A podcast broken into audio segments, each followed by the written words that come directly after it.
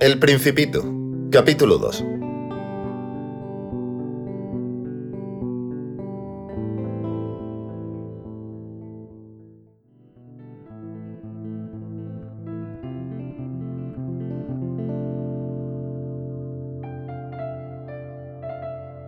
Viví así, solo, sin nadie con quien hablar verdaderamente, hasta que tuve una avería en el desierto del Sáhara, hace seis años. Algo se había roto en mi motor, y como no tenía conmigo ni mecánico ni pasajeros, me dispuse a realizar solo una reparación difícil. Era para mí cuestión de vida o muerte. Tenía agua para apenas ocho días.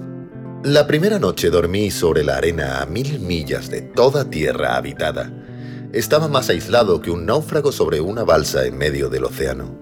Imaginaos, pues, mi sorpresa cuando al romper el día me despertó una extraña vocecita que decía...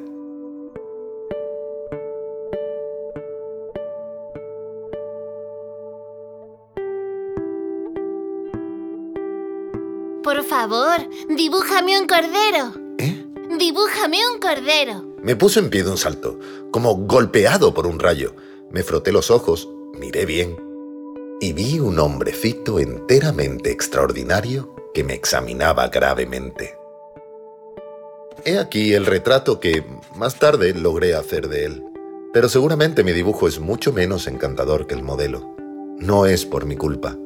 Las personas grandes me desalentaron de mi carrera de pintor cuando tenía seis años y solo había aprendido a dibujar las boas cerradas y las boas abiertas. Miré pues la aparición con los ojos absortos por el asombro. No olvidéis que me encontraba a mil millas de toda región habitada. Además, el hombrecito no me parecía ni extraviado, ni muerto de fatiga, ni muerto de hambre, ni muerto de sed, ni muerto de miedo. No tenía en absoluto la apariencia de un niño perdido en medio del desierto, a mil millas de toda región habitada. Cuando al fin logré hablar, le dije, Pero, ¿qué haces aquí? Repitió entonces muy suavemente, como si fuera una cosa muy seria. Por favor, dibújame un cordero.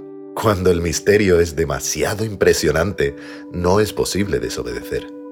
Por absurdo que me pareciera, a mil millas de todo lugar habitado, y en peligro de muerte, saqué del bolsillo una hoja de papel y una estilográfica.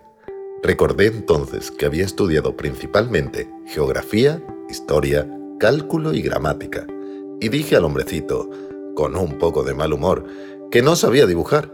Me contestó, No importa, dibújame un cordero. Como jamás había dibujado un cordero, rehice uno de los dos únicos dibujos que era capaz de hacer. Quedé estupefacto cuando oí al hombrecito que respondía, no, no, no quiero un elefante dentro de una boa. Una boa es muy peligrosa y un elefante muy voluminoso. En mi casa todo es pequeño. Necesito un cordero. Dibújame un cordero. Entonces dibujé. El hombrecito miró atentamente. Luego dijo, No, este cordero está muy enfermo. Haz otro. Yo dibujaba. Mi amigo sonrió amablemente con indulgencia. ¿Ves? No es un cordero, es un carnero. Tiene cuernos. Rehice, pues, otra vez mi dibujo. Pero lo rechazó, como los anteriores.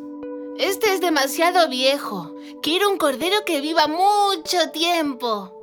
Entonces, impaciente, como tenía prisa por comenzar a desmontar mi motor, garabateé este dibujo y le largué.